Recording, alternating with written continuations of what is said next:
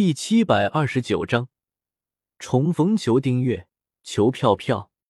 长海水君闻言，心中一震，不过随即笑道：“很好，我知道了。你传我的命令，带人前去将鲛人一族占领的领地全都给我收回来。”是。谢江连忙转身离开，去传达长海水君的命令了。接下来要赶紧完成炎帝的吩咐了。否则可是大事不妙啊！长海水军挥退了谢将之后，心中既是兴奋又是紧张。如今鲛人族被灭，而且自己背后有了炎帝这个大靠山，从今以后他这个长海水军就能够做得名副其实了。不过他心中也害怕这位炎帝，毕竟万一惹怒的炎帝，恐怕他的小命就保不住了。以长海水军的性格。为了保住自己的小命，对于炎帝的吩咐，长海水军自然会竭尽全力的办好。这也是为什么萧协会出手帮助他消灭鲛人一族的原因。接下来的几天里，关于玫瑰仙子和芍药仙子出手消灭了鲛人一族的事情，就在四海八荒之中传遍了开来。人们对于炎帝更加的敬畏和崇拜了。毕竟玫瑰仙子和芍药仙子。只是炎帝手下的百花仙子们的两位成员罢了。要知道，炎帝可是派遣了一千名的百花仙子前往了人间，光是两个百花仙子就能够将未获了长海七万年之久的鲛人族给灭族。那么，一千名百花仙子的战斗力，恐怕就算是天庭的天兵天将都挡不住。得知这个消息之后，天君自然是大怒。但是他也不敢真的做什么冲动的决定，毕竟玫瑰仙子和芍药仙子出手剿灭的整个鲛人一族的战绩还摆在那里，加上炎帝的实力深不可测，就算天君再不甘心，也只能忍下这口气，并且还有向四海八荒发出声明来赞颂炎帝的功绩。长海在名义上还是天庭的属地。如今炎帝派玫瑰仙子和芍药仙子将为祸的长海的鲛人族给灭了。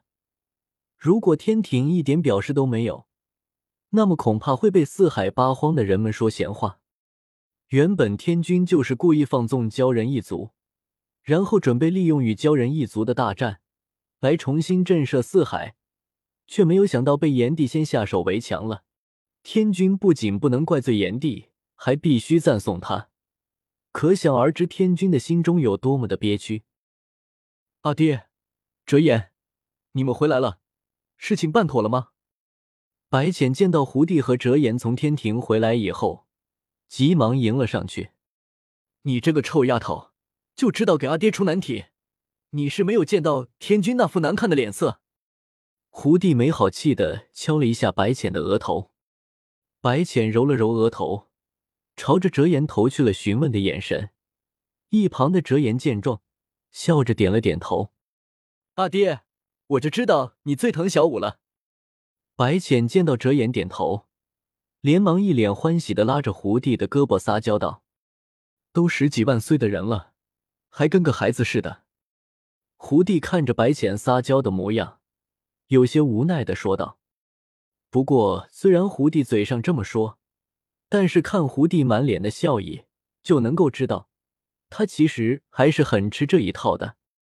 阿爹，阿娘，我先走了。我回来的时候都没有和萧邪说一声，他现在肯定急死了。白浅说完，也不理会胡帝和胡后的反应，转身就飞出了狐狸洞，往俊吉山赶了过去。这孩子都这么大了，怎么就改不了这火急火燎的性子呢？胡后看着白浅离开的背影，满脸无奈的说道：“萧雪，这个名字怎么感觉这么熟悉呢？”哲言听到白浅刚才说的话，觉得萧邪这个名字好像在什么地方听过，但是一时之间又想不起来。最近名动四海八荒的炎帝，不就叫做萧邪吗？白真听到哲言这么一说，忍不住惊呼道：“应该是巧合吧。”小五口中的萧邪，只是一个凡人罢了。胡帝听到哲言和白真的话，摆了摆手道：“这天底下名字相同的人也不在少数，你们应该是多想了。”胡后也不相信白浅口中的一个凡人会和炎帝有什么关联，或许是我多想了吧。哲言有些自嘲的笑道：“萧邪，我回来了。”白浅从青丘赶回俊极山，满心欢喜的推开的房门，入目的却是已经早就没有人住的空房子。白浅伸手在木桌之上轻轻摸了一下。上面已经积攒了一层厚厚的灰尘，白浅这个时候才注意到，他前往青丘，虽然只过去了大半天的时辰，但是换算到凡间，已经过去了大半年的时间了。他之前的不告而别，恐怕会让萧邪多想，或许萧邪已经离开了这里，出去寻找他了。这是什么？就在白浅准备出去寻找萧邪的时候。他看到了床上放着一块竹简，白浅有些疑惑的打开竹简，看到上面的内容后，松了一口气。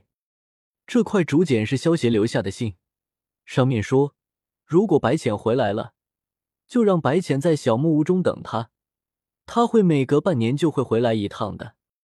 白浅看完信的内容，微微一笑，玉手一挥，一道白芒闪过。整个小木屋上的灰尘全部被吹散，重新变成了一尘不染的模样。嗯，还是家里睡着舒服。白浅躺在床上，感受着这种熟悉的感觉，有些懒洋洋的眯着美眸笑道：“十里桃林之中，萧邪感受到自己留下的竹简被人触动了以后，眼中闪过一丝笑意，拍了拍白凤九的小脑袋，笑道。”小狐狸，少爷有事先走一步了，不要想我啊！萧邪话落，一个瞬间移动，消失在了白凤九的眼前。略略略，鬼才会想你呢！白凤九见到萧邪这个大坏蛋终于离开了，吐了吐香舌，朝着萧邪消失的方向做了个鬼脸，然后回青丘去了。他就不相信，等到到了青丘以后。萧邪难道还敢去青丘欺负他吗？萧邪自然不知道白凤九的想法，他现在唯一的念头便是早点见到白浅。毕竟将近四年的夫妻，萧邪对于白浅的感情还是非常深厚的。萧邪悄无声息的推开房门，看着躺在床上酣睡的白浅，眼中满是宠溺，悄悄的走到床边，将白浅轻轻的搂在了怀中。